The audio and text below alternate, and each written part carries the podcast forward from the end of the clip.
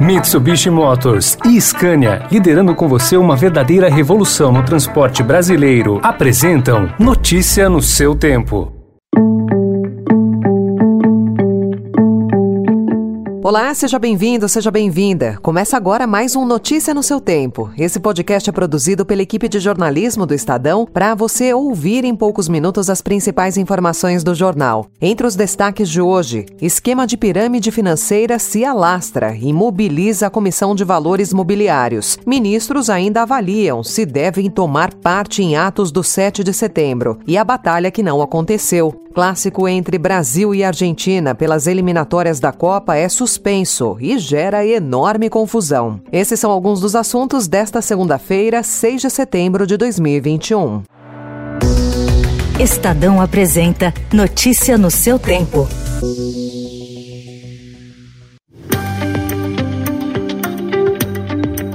A promessa de alta rentabilidade em prazos curtos tem atraído pequenos investidores para aplicações que depois se revelam fraudes, como pirâmides financeiras. As criptomoedas também aparecem no topo da lista. Pesquisa da Comissão de Valores Mobiliários com vítimas de golpes mostra que esse foi o ativo usado em 43% dos esquemas. A divulgação das fraudes é mais frequente pelo WhatsApp, seguido pela divulgação boca a boca. Em 2020, a CVM enviou 300 325 comunicados de indícios de crimes financeiros aos ministérios públicos, 75% a mais do que no ano anterior. Cabo Frio, no estado do Rio de Janeiro, virou a capital do Bitcoin. É lá que atua Glidson Acácio dos Santos, que é o fundador da Gas Consultoria Bitcoin. Preso em 25 de agosto sob acusação de comandar um esquema de pirâmide financeira, ele nega fraudes, mas tinha em casa 15 milhões de reais em dinheiro.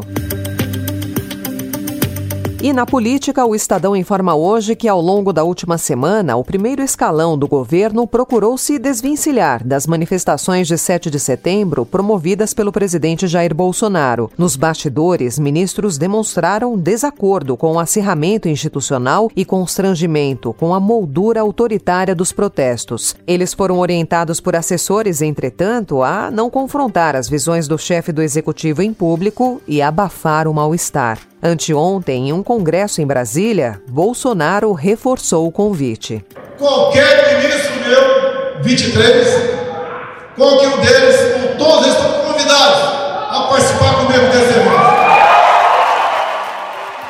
Na semana passada, os ministros se esquivaram de responder ao Estadão se acompanhariam o presidente. Muitos podem aceitar, mas não escondem o incômodo. Os atos estão marcados para amanhã.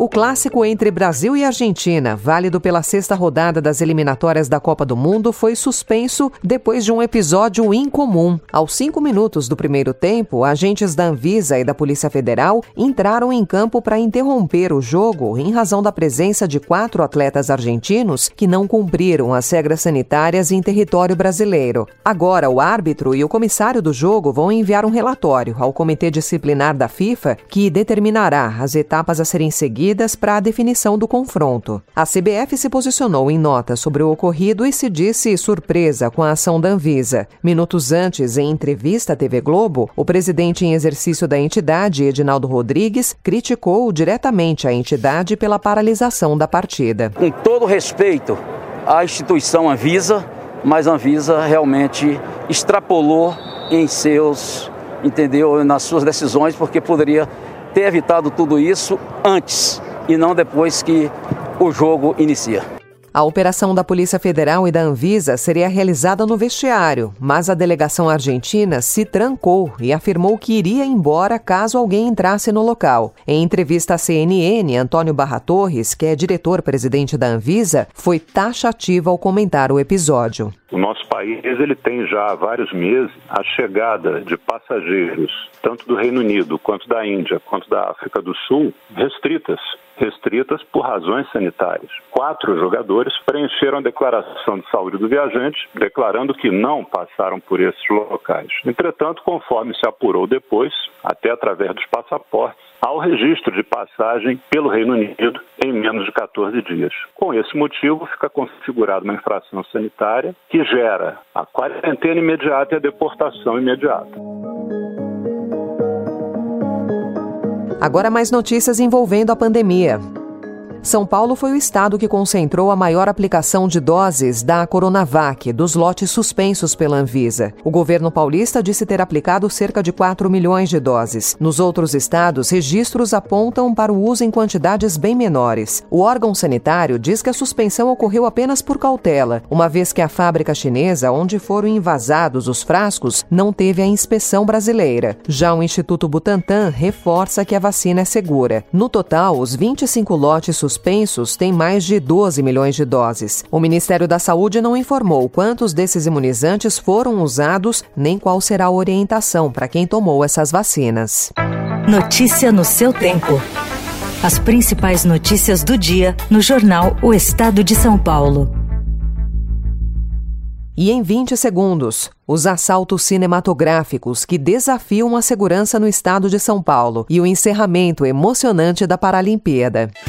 Desbravar um terreno difícil, apreciar paisagens ou encontrar novos destinos. Não importa o destino que for explorar, a Mitsubishi Motors tem um 4x4 para acompanhar qualquer aventura. Conheça os modelos em mitsubishimotors.com.br.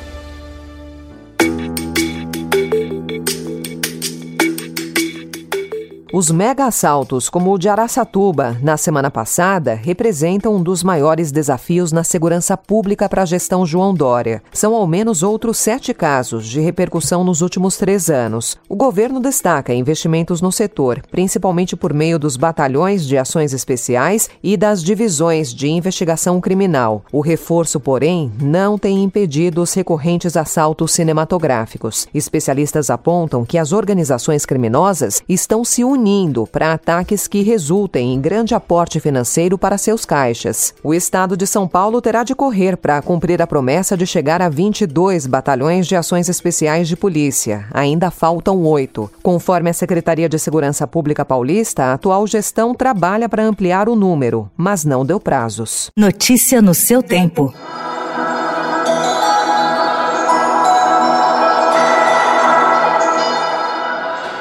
A Paralimpíada de Tóquio terminou com uma cerimônia bela e emocionante. Daniel Dias foi o representante do Brasil, atuou como porta-bandeira e também foi empossado como membro do Conselho de Atletas do Comitê Paralímpico Internacional, que é um cargo que ele vai ocupar até Paris 2024. O tema da festa foi Cacofonia Harmoniosa, ou seja, um caos organizado, como demonstrado nas diversas apresentações de música e dança. Também levou muito o tema Cidade em Construção, contou com os porta-bandeiras das delegações para completar uma réplica da Sky Tree Tower, que é o prédio mais alto de Tóquio, que integrou uma cidade de maquetes.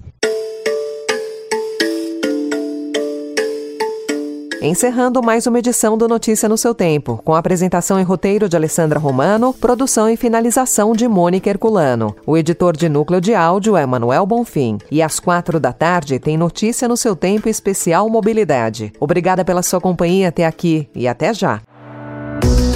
Você ouviu Notícia no seu tempo.